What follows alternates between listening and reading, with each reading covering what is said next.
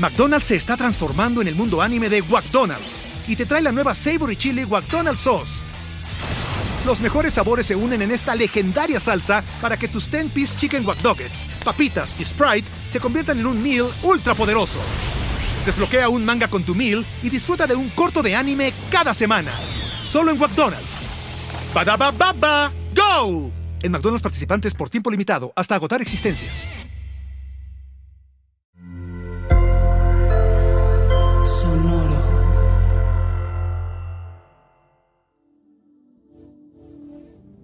El camino hacia la innovación comienza con la curiosidad.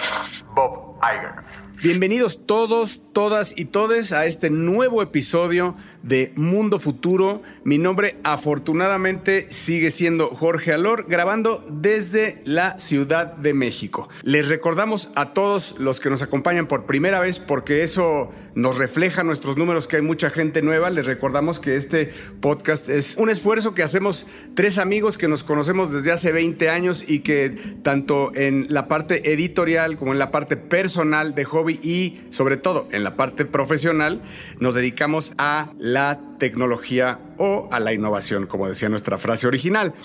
Entre ellos está el señor Jaime Limón, amigo mío desde la universidad. El señor Jaime hoy vive en Seattle, Washington, y es uno, y, lo he dicho para los que nos siguen desde hace mucho, pero él, y no me canso de presumirlo, pero es una de las cabezas, es uno de los líderes de Minecraft trabajando para Microsoft, y él trabaja en Seattle, y bueno, pues estamos muy orgullosos y muy contentos de que nos acompañe, como siempre, en todas las grabaciones de este podcast. Querido James, ¿cómo estás? Don Jorge, don Mario, don Emilio y todo a la gente que nos escucha. Un placer, como siempre, estar con ustedes. Aquí, este, ya ahora sí empezando los fríos, final de año, y aquí en Seattle, entre los fríos que se sienten en la calle y en los pasillos de las oficinas de las empresas de tecnología, donde cada vez hay menos gente, este, siguen aquí los recortes, sigue fuerte, y este, y pues la gente preocupada, ¿no? Ese frío, ahorita vamos a hablar de él porque ese frío les llega hasta los huesos, de los, hablando de los despidos. Y no menos orgulloso que del señor Limón, estoy de mi querido amigo, hermano, señor Mario Valle, que bueno, pues aunque es mi hermano, es mi hermano mayor, él se encuentra en el Medio Oriente, no por el Mundial, ojo, ni tampoco se encuentra por el Gran Premio, de Abu Dhabi, el señor se encuentra levantando dinero en serio para su fondo porque él, tiene un fondo, un fondo de videojuegos que está por allá vendiéndole algún jeque seguramente. Y bueno, además de ser trader, pues él se dedica a videojuegos. Después de una exitosísima carrera en EA, pues ahora eh, tiene este fondo dedicado específicamente a, eh, pues podría decir videojuegos de, de VR y metaversos, de otros muchos, pero él va siempre un paso adelante desde los Emiratos Árabes nos acompaña el señor Mario Valle. Gracias por hacer el esfuerzo. Son las 5 de la mañana ya. Se acaba de preparar un café, así que si usted lo escucha modorro. ¿Cómo están todos? ¿Cómo todos ustedes? ¿Todo bien? ¿Todo bien? No, no, qué pedo. Llevo como tres horas despierto. Son seis y media de la mañana y este, por, viejito. Y este viejito que desde hace como cinco años ya no puede dormir después de las 4.45 de la mañana está más que listo, más que dispuesto, más que feliz de compartir estos minutos con sus dos. No le crean, Jorge es como siete años más grande que yo y Jaime como diez. No, no es cierto. Hijo. Yo soy el que aprende todos los días de estos dos cabrones. Quizá, quizá a lo mejor yo les pueda enseñar algo si se animan a comprar Bitcoin cuando yo les diga, pero les tengo que quitar el miedo que le tienen a el derrame de cripto que vamos a hablar un poquito todavía de él. Bienvenidos y bienvenidas, damas y caballeros, por favor suscríbanse ese bolillo que es la metáfora para todos y todas las nuevas personas que están escuchándonos. Es una metáfora que uso a cada rato para que nos echen un pan. Cuando le echas a alguien un pan, una persona con hambre va y se lo come rápido. Nosotros tenemos hambre de su suscripción. ¿Qué pasó? ¿Qué pasó? Bienvenidos y bienvenidas. Esto es Mundo Futuro. Mundo, mundo futuro. Mundo futuro. El principio del fin es una producción de Sonoro. Con Jorge Alor, Mario Valle y Jaime Limón.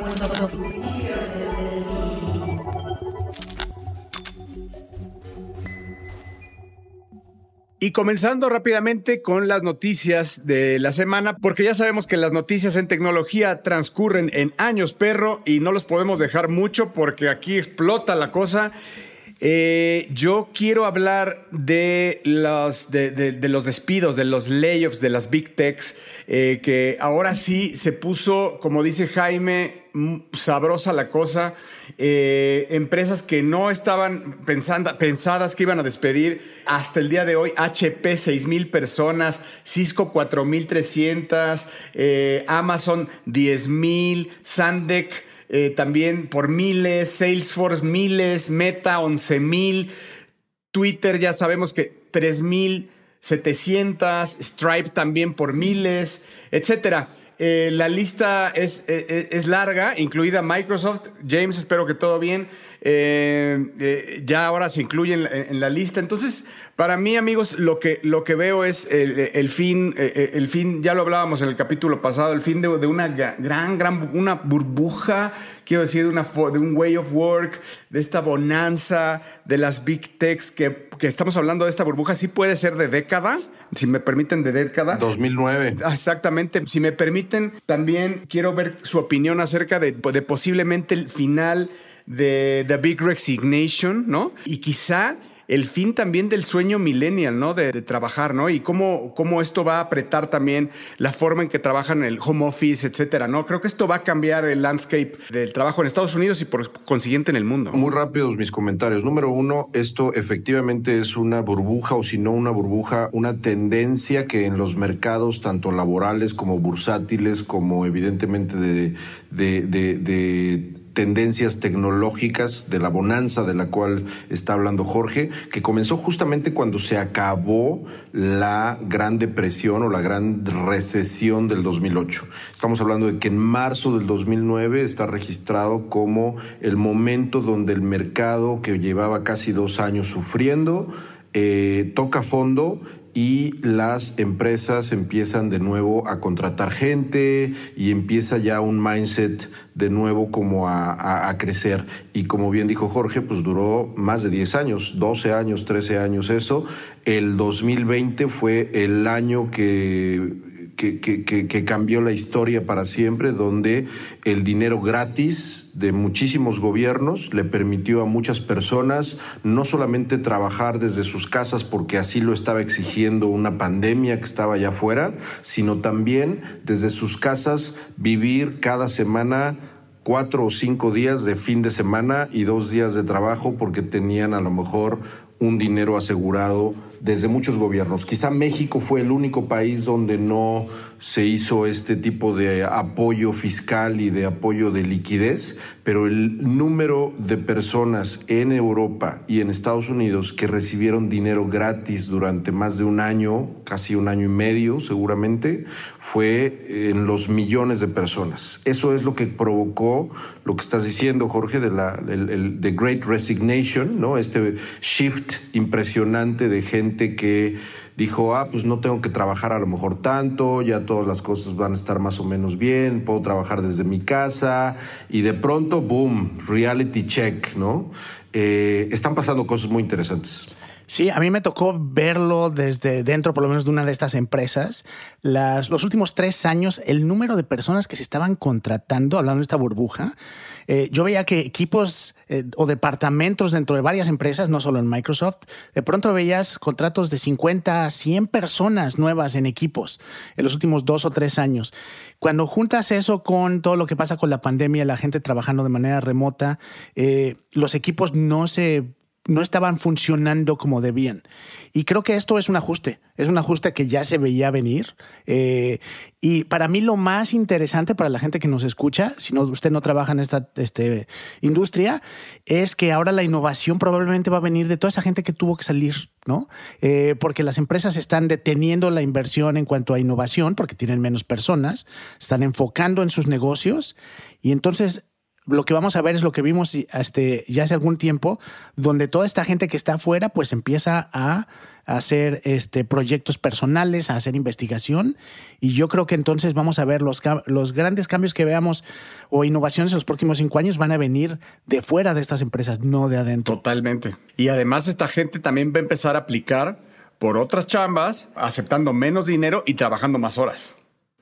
Entonces, este, eso seguramente le va a gustar al señor Elon Musk, que también sigue dando nota. Eh, me asusta, amigos, me asusta muchísimo lo que hizo, que está jugando con Twitter. O sea, a ver, hay muchísimo miedo en parte de, de los stakeholders de sus diferentes empresas porque el señor está totalmente dicen distraído con el tema de Twitter y está jugando, está, o sea, al parecer está jugando y está siendo poco serio en lo que, en, lo que está haciendo. No, no me gustaría pensar, pero ya lo hablamos aquí, que se esté volviendo, y quiero entre, entre comillas, se esté volviendo loco, de alguna forma enfermo de que él puede poner eh, cohetes en la luna y también controlar la conversación mundial.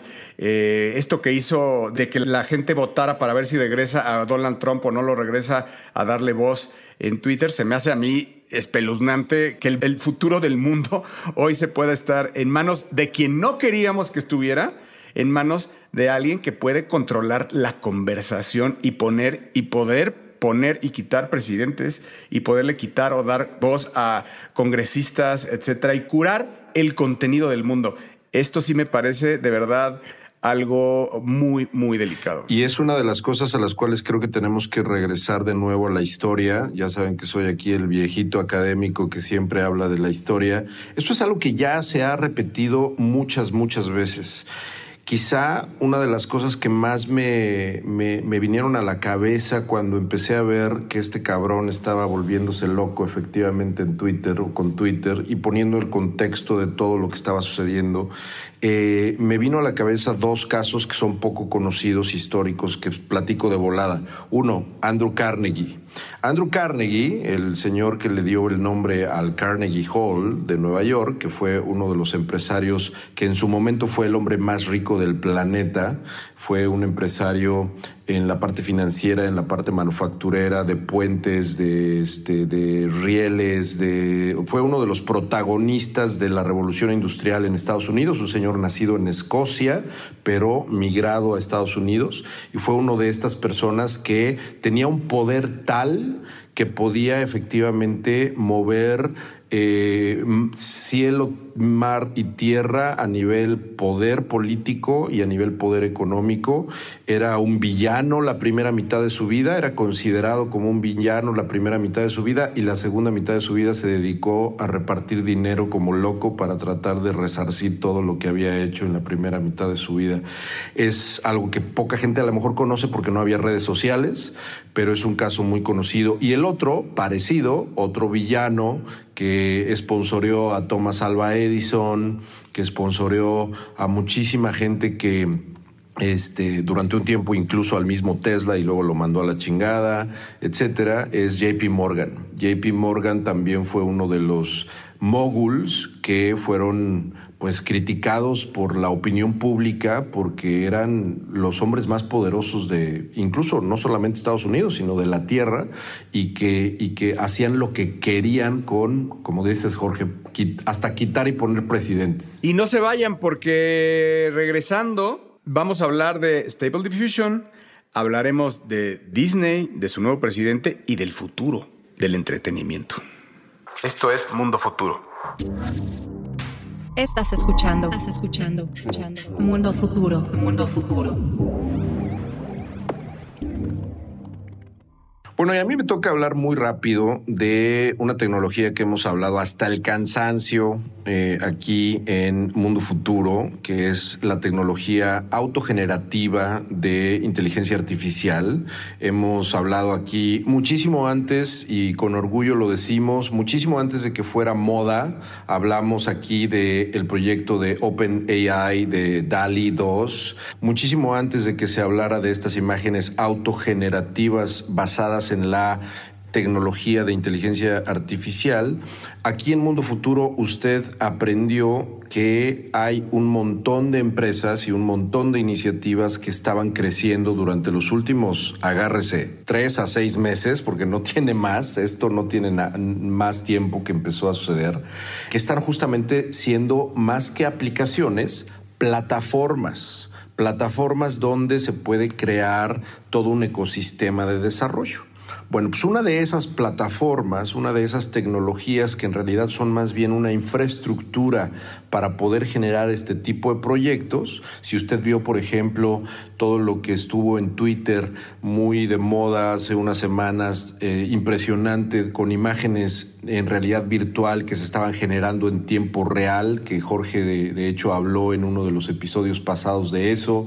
Si usted ha visto muchas cosas a nivel 3D que se están también autogenerando a partir de, este, de, ciertas, eh, de ciertos parámetros que uno pone a nivel texto. Si usted leyó acerca de posts o incluso empresas que están ahorita vendiendo servicios creativos, entre comillas, generados por inteligencias artificiales, o si incluso ya tiene su avatar generado con 210 o 300 imágenes generadas automáticamente a cambio de 35 dólares de un chavito que está por ahí en Twitter que dijo, voy a crear un proyecto que se llama Avatar AI o algo así, que es eh, tú le pones cinco o seis fotografías tuyas y en cuestión de horas te llega a tu mail en alta resolución, pagando 35, 35 dólares, te llegan 300 imágenes distintas con tu cara en diferentes ilustraciones y diferentes cosas muy locas. Yo bajé una que se llama Facetune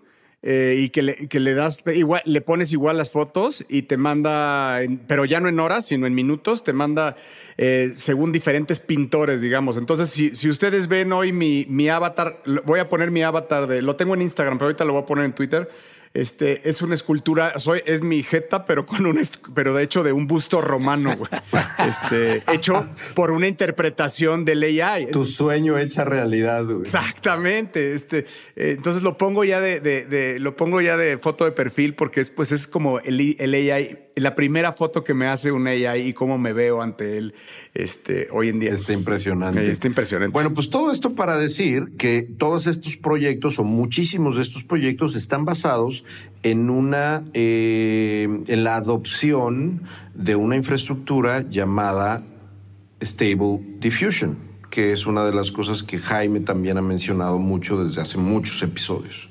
Stable Diffusion hay que entender que es como, imagínense como Ethereum, una analogía en el mundo cripto, en el mundo blockchain, es Ethereum. Ethereum no nada más era un token, no nada más era una, una, una, digamos, una tecnología blockchain, era una infraestructura de desarrollo. Sigue siendo una infraestructura de desarrollo.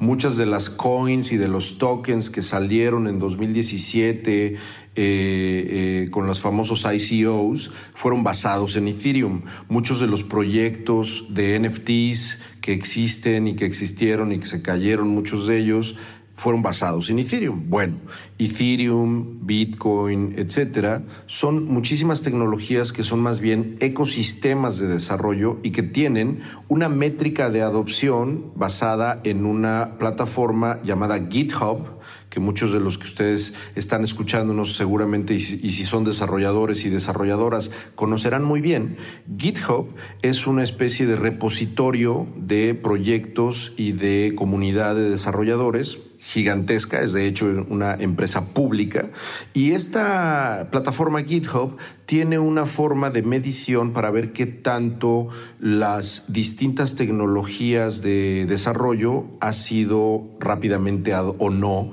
adoptada, que son las estrellas, las estrellas de GitHub en, en términos de cuántas personas o cuántos desarrolladores llevan adoptando esas tecnologías de infraestructura. Bueno, pues recientemente se publicó una gráfica que puse en mi Twitter. Quien, quien esté escuchando esto una semana después, pues puede ir a lo mejor y ver ese archivo, eh, y si no lo vamos a poner en el Twitter de Mundo Futuro. Es una gráfica impresionante, es una gráfica impresionante que tiene cuánto tiempo tardó en días, eh, en cientos de días, estamos hablando de años muchas veces. ¿Cuánto tiempo eh, tardó en adoptarse Bitcoin? ¿Cuánto tiempo tardó en adoptarse Ethereum? Insisto, no como usuarios, sino como plataforma de desarrollo. ¿Cuánto tiempo tardó una tecnología de desarrollo como Spark, que es la que más tardó? ¿Cuánto tiempo tardó este, otra tecnología de desarrollo que yo personalmente no, no, no conocía, que se llama Cockroach, etcétera? Bueno, si ustedes comparan cuánto tiempo tardaron todas estas tecnologías, vamos a hablar de Bitcoin, Ethereum y de Spark, que se tardaron muchas de ellas, en el caso de Spark, casi 10 años, y en el caso de, de, Bitcoin y Ethereum en términos de desarrollo, por ejemplo, Bitcoin tiene un brinco después de los 2000 días, un brinco impresionante en cuanto a la adopción de desarrolladores y esto obedece a la explosión justamente eh, de la infraestructura de blockchain este, después de varios años. Bueno, pues Stable Diffusion alcanzó un tremendo, tremendo número de estrellas GitHub, que son el pico de Bitcoin y el pico de Ethereum en literalmente semanas. Es impactante, eh, o sea, la gráfica me vuela la cabeza eh, eh, eh, como, como, o sea, tratarse de inteligencia artificial y de tratarse de este repositorio, me, vuela la cabeza cómo, cómo, va la adopción. Y si a eso, Mario, le sumamos que hace no, no menos de una semana anunciaron que ya Stable Diffusion está libre para Photoshop. Imagínate, no en términos de desarrollo, pero de adopción del AI eh, aplicado a eh, la industria del entretenimiento, voy a decirlo de alguna forma, de la industria gráfica, eh, incluso video, es, es, algo impresionante. Si les volvemos a repetir, si en mayo de este año no estábamos hablando de eso y fuimos de los primeros que empezamos a hablar. Hoy estamos hablando de que ya está integrada la inteligencia artificial a Photoshop.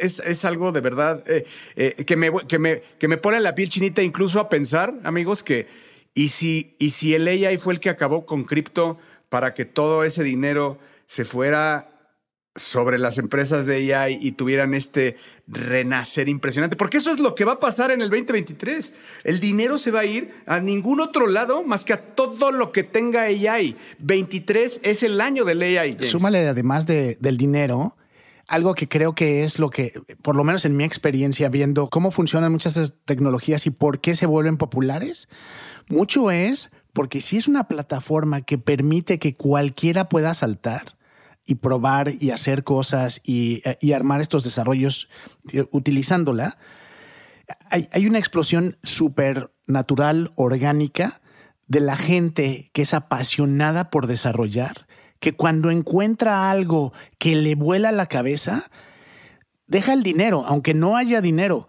La gente se pasa días, horas, semanas metido porque quieren ver hasta dónde llegan, ¿no? Es la pasión de los desarrolladores. Exacto. Que es lo que nos ha dado muchísima de la tecnología que usamos hoy. Entonces, yo creo que eso es lo que está pasando.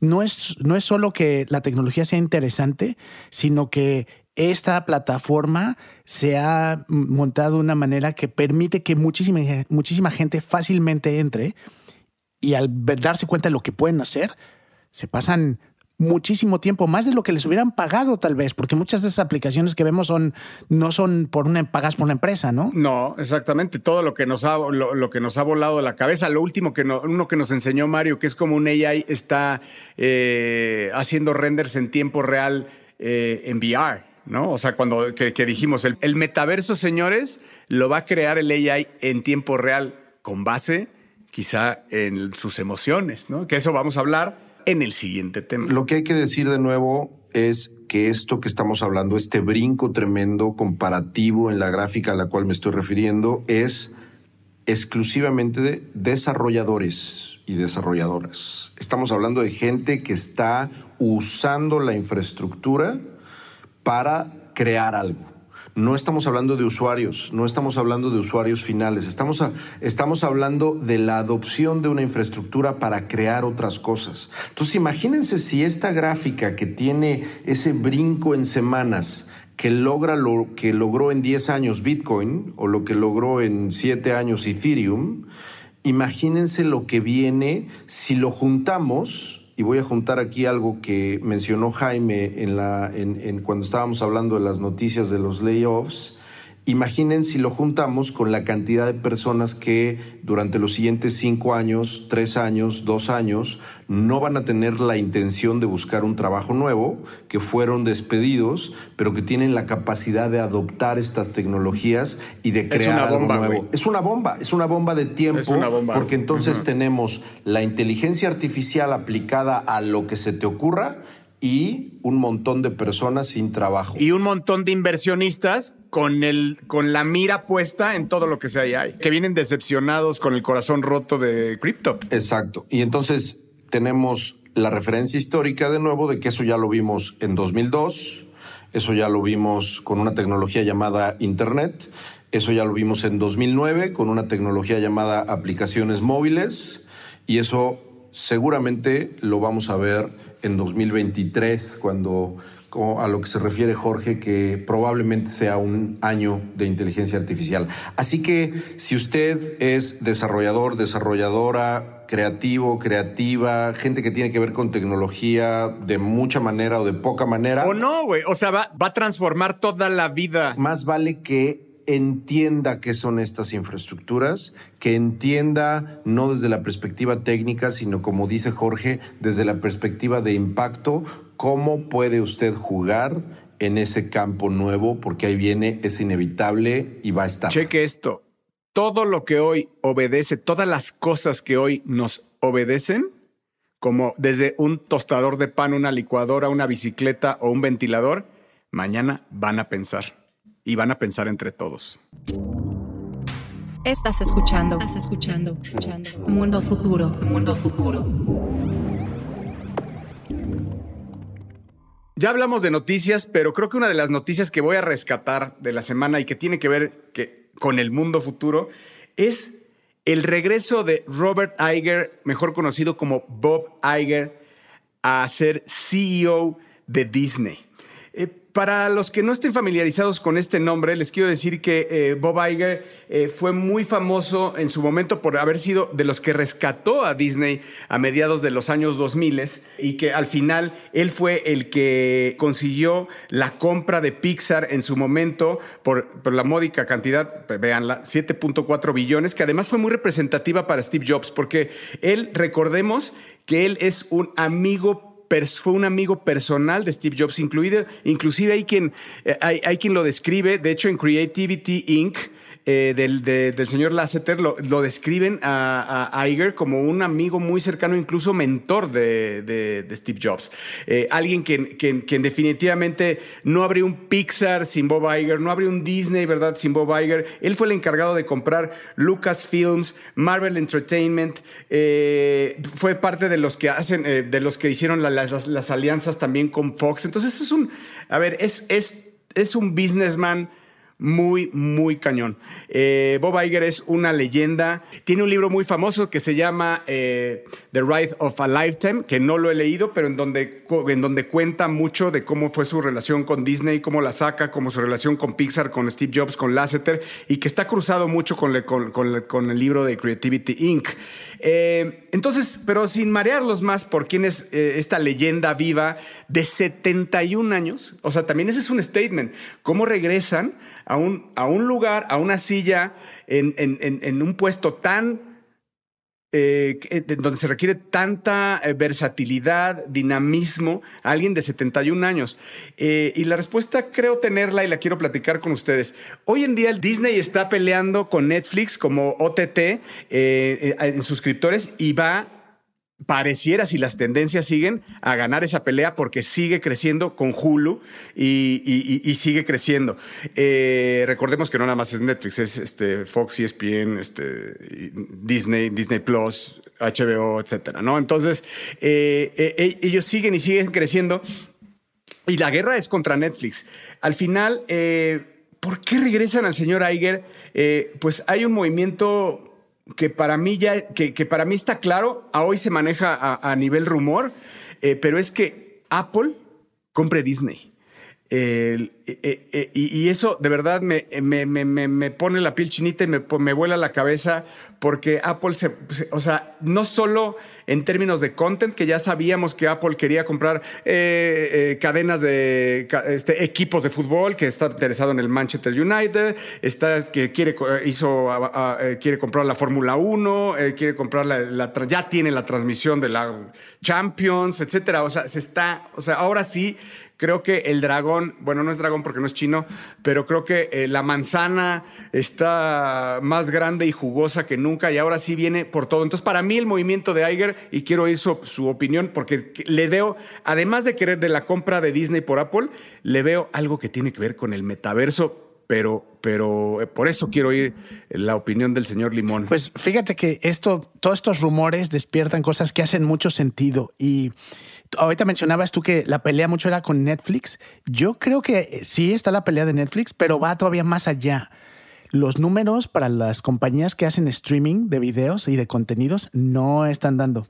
El servicio de suscripción y más como se ve el futuro, si hay problemas este, económicos donde la gente va a tener que decidir si, este, pues cuántas suscripciones puedo tener y qué contenidos se va a poner bien apretado ese negocio. Entonces Disney yo creo que está buscando más allá eh, y entender cómo, cómo dan el salto de no, no solamente hacer streaming de su contenido, sino cómo lo llevan a otros medios.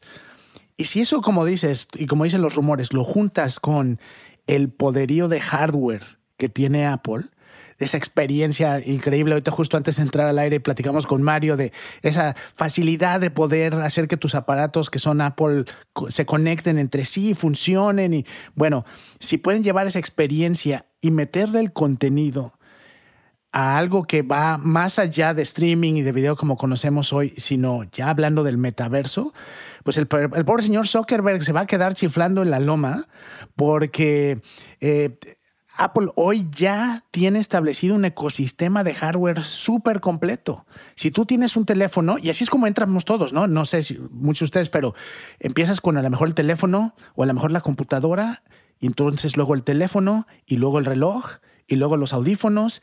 Y Apple ha logrado a través de conectar y dar servicios y utilizando el ecosistema para interconectar todos esos aparatos, pues jalarte, ¿no? A que sea la marca que utilices. Si un lugar en la Tierra te proporciona las mejores experiencias en tu vida, son los parques de Disney. Si hay películas que te hacen revivir tu infancia, llorar y emocionarte, son las historias que cuenta Disney, no solo desde de, de Disney, sino desde Marvel y desde todo lo que acabamos de decir. Si en algún lugar quisieras estar que no es en este mundo, es en un metaverso de Disney. Y si ese metaverso de Disney está powered by Apple, explota todo. O sea, para mí la jugada está clara. Mayito. Coincido con lo que los dos están diciendo. Yo creo que desde el punto de vista mediático, de contenido, de futuro, de incluso tecnología, hace muchísimo sentido. Pero tampoco hay que perder de vista que Disney viene de un periodo posterior justamente a Bob Iger de infierno, güey. O sea, lo que sucedió con Disney, sobre todo después de la pandemia, cuando los parques de diversiones se secaron por completo, cuando apenas lanzaban Disney Plus. O sea, Disney viene de literalmente trimestre tras trimestre tras trimestre de pérdidas, de earnings donde no han sido de la satisfacción de la comunidad inversionista. Esto generó desde hace literalmente vaya, yo creo que fácil más de un año, un montón de luchas de poder al interior de la compañía que formaban parte de las noticias que, los que estamos dedicados a estar viendo qué está sucediendo detrás de las mamparas que vemos normalmente en las empresas públicas, llegamos a ver justamente esta, este drama y esta, esta telenovela que fueron otra de las fuerzas importantes que no nada más sirvieron para llamar a Bob Iger, sino para sacar a Bob Chapek. Bob Chapek, que era el CEO de Disney antes de que llegara y regresara Bob Iger, eh, era el CEO que desafortunadamente estaba al frente de una compañía que había perdido trimestre tras trimestre después de la pandemia. Vaya, la acción de Disney estaba llegando a, estaba llegando, si no me equivoco, a los 180 dólares y hoy está en 98. Es momento de comprar. Con todo y la caída, ¿no? No es recomendación. No, sabemos, esto no es nunca este, recomendación, recomendación de inversión nunca jamás. Eh, bueno, eso me lo editan porque luego me lo cobran. Lo que quiero decir es, coincido con, con todas las especulaciones a nivel mundo futuro, pero también el mundo pasado inmediato de Disney ha sido definitivamente un montón de, de, drama, ¿no? Y, yo creo que por eso se necesita, por eso a lo mejor suena como que el rumor podría ser real, ¿no? Porque sí se ve un beneficio si lograran encontrar sinergia entre las dos empresas, que hasta los que no sabemos mucho. Y a mí lo que me vuela la cabeza es la conexión y lo que puede llegar a ser Apple, como decía este Jorge, con la parte del metaverso, ¿no?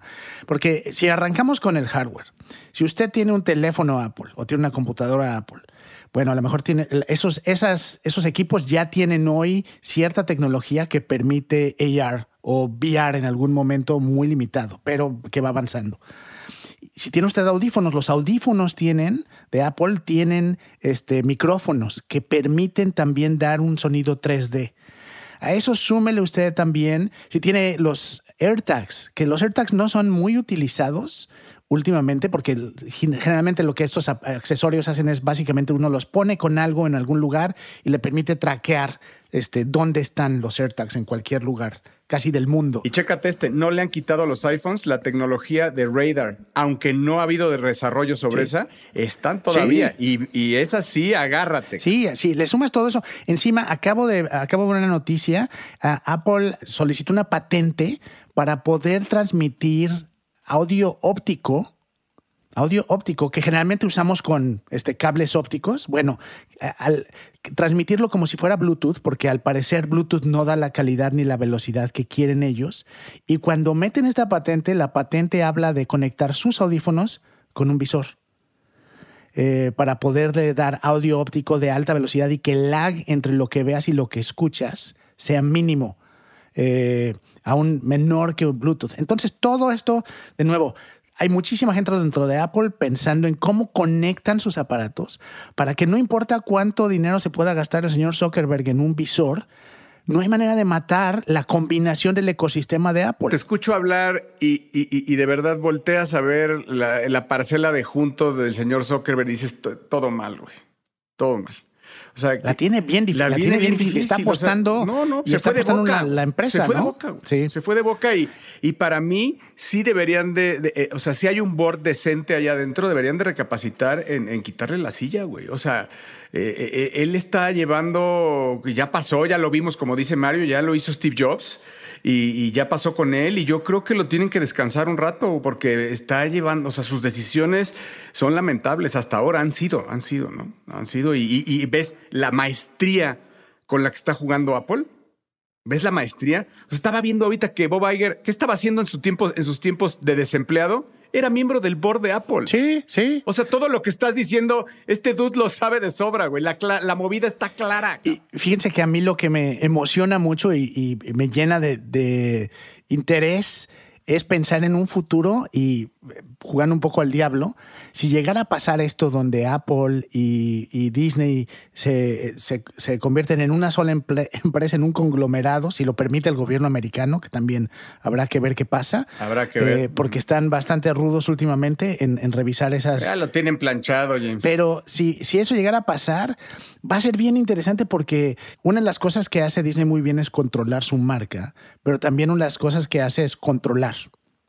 Y la creatividad, si no está dentro de su manera de pensar, de la manera de pensar Disney, pues es bastante reprimida. Sería bien interesante ver si toda la gente que va en contra de las de lo que es de fácil consumo, llamémosle así, que, se, que representa Disney, toda la gente este, alternativa, llamémosle así, en cuanto a creación de contenidos, si acaba yéndose con Facebook o con alguien más que les dé una plataforma. Y creo que esa podría ser la oportunidad para Facebook, donde toda esta gente que critica mucho el modelo Disney diga, no, pues yo no voy a trabajar con Apple entonces me voy a ir con alguien más. Eh, eso podría ser un momento bien interesante donde este, alguna vez vimos la PC contra Linux y toda la gente se iba a Linux, toda la gente que decía creativa que estaba contra este, Microsoft se iba hacia, un hacia el lado extremo. No sé si podríamos llegar a ver ese efecto con un Apple Disney donde la creatividad este, alternativa vaya a buscar otras opciones. Absolutamente, James. Y, para todo el respetable, quiero nada más hacer eh, la acotación que cuando hablamos de Disney, estamos hablando de Marvel, Marvel Studios, Sky, History Channel, Fox, 20th Century Fox, FX, Endemol Company, Walt Disney Studios, Pixar, ABC, eh, todo, todo, todo Disney de los parques de diversiones, las franquicias de Star Wars, Hulu, ESPN, Sfero, Buenavista, una, Buenavista Company, Steamboat Ventures, eh, GoPro. es una locura. Es una locura. Y bueno, ¿qué les puedo decir? Dentro de Walt Disney Parks están todos los parques, los cruceros, los hoteles, etcétera. ¿no? eso es un verdadero animal. Creo que también muchos pensamos que Disney es Disney Plus y es mucho más que eso. Va desde Disney Plus hasta Vice, por ejemplo, que también es, ¿no? Vice es una empresa de, de Disney. O sea, eh, eh, de verdad que si alguien cree en este mundo ahora aún que content is king, Disney is king. Y con esto eh, llegamos al fin de este bonito episodio. Me gustó mucho. Muchas gracias, James, Mario, Emilio en la producción. Em, les recordamos que nos siguen en Twitter, pues realmente es, divertido, es divertido. Comentamos las noticias. James, perdón que eh, pusiste un tweet de Guillermo Ochoa eh, yo pensé, pues, mi, culpa, pensé que no era, no me acordaba que era tu amigo y estaba copiado y dije, ni lo conoces, como no, con, eso de que no conoces a Brady, güey. No, yo soy súper fan. No sé, no sé de deportes, pero soy fan de, Memo. La verdad es que he tenido la oportunidad de conocerlo como persona y es, una, es, un, es, una, es un gran tipo. Entonces, entonces, este, sí, me dio mucho gusto verlo trending en todo Estados Unidos. También muy amigo de Mario, eh, socio de Mario, de hecho. Así que un saludo, un saludo. Yo no, yo no tengo el gusto, pero a donde quiera que esté, eh, eh, lo admiramos mucho. Gracias, muy agradecido por parar ese penal. Mi memo. Gracias, mi memo. Estamos en pleno mundial. Eh, gracias, Mario. Gracias, James. El, Emilio Miller en la producción. él es el que nos edita. Nuestros, nuestros podcasts de verdad duran una hora. Emilio los hace de 20 minutos. Gracias. Y bueno, los invitamos a, a seguirnos en Twitter. Señor Limón, Mr. Lemon el señor Mario Valle, Bill Benny, su servidor, El Padrino. Nos despedimos de ustedes, les deseamos una feliz semana. Esto fue Mundo Futuro. Hasta la próxima.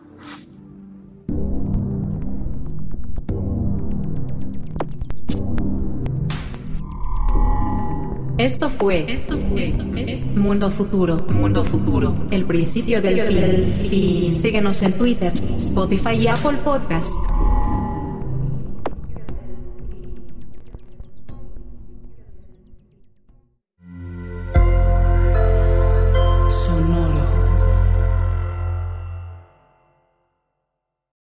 Lucky Land slots, you can get lucky just about anywhere. Dearly beloved, we are gathered here today to. Has anyone seen the bride and groom?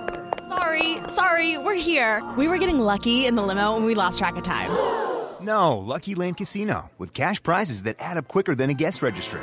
In that case, I pronounce you lucky. Play for free at LuckyLandSlots.com. Daily bonuses are waiting. No purchase necessary. Void where prohibited by law. 18 plus. Terms and conditions apply. See website for details.